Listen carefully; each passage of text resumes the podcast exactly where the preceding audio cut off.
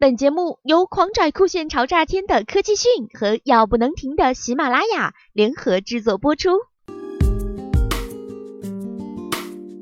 天津八幺二大爆炸期间，众多演艺界明星以及互联网大佬纷纷捐款，表示对死难者的关心和慰问。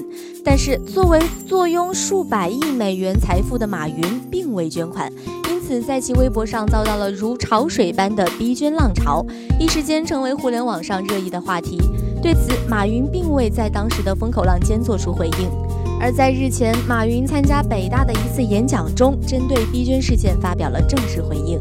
马云认为，企业家的第一责任是创造更多的就业和财富，而不是随便花钱。而且，现在的中国公益慈善缺乏基础设施、法律体系和整个的人才体系培养，而这不是一天建立起来的，要等人才、组织、体系都准备好才能去做。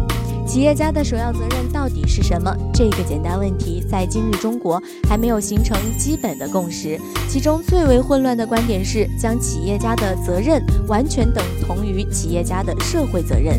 在各种千姿百态的叙述中，常见的是守法经营，提供高质量的合格产品和完善的服务，提供更多的就业机会，保护员工合法权益，致力于环境保护，节能减排。积极参加社会公益事业，要努力的影响并带动伙伴企业共同履行社会责任。我赞成的是经济学者徐小年教授的观点：企业家的首要责任就是为股东赚钱。企业家如果不务正业，最终伤害的是中国社会的游戏规则。国内很多行业有类似的经验教训，例如教育界、官员、教育者、学校经营者，诸多的身份和责任弄在一起，反而会把中国的高等教育弄乱了。公益慈善也是这样，不要搞得企业家像官员一样，责任抢来抢去，最终分不清这些责任到底是谁的。不仅企业没做好，公益慈善也没动力。回到企业家责任这个命题，对于马云等人来说，第一问题是如何赚钱。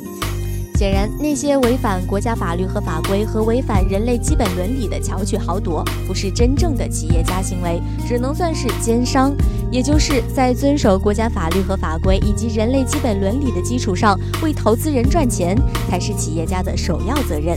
其他的也都得服从这个目标。特别是慈善公益，最好不要以责任而泛泛而谈。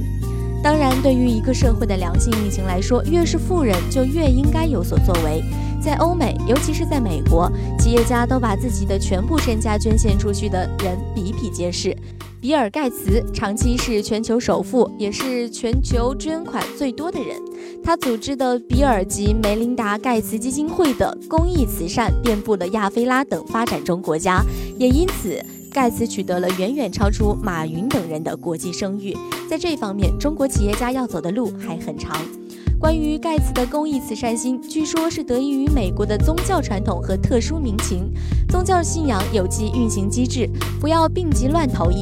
确定的是，在制度层面，我们可以考虑鼓励公益慈善事业的开展，例如法制性保障企业主的私有产权，为企业家组织规范化的基金会，这样能减少注册、税收、慈善领域等的行政壁垒。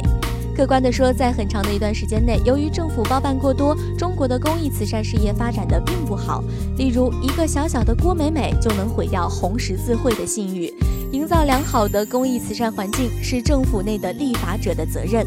为了让中国的公益慈善热起来，或许涉及改革时，相关部门不妨拜访一下马云。就基础设施、法律体系和整个人才体系的培养，提出一个符合中国现实的系统解决方案。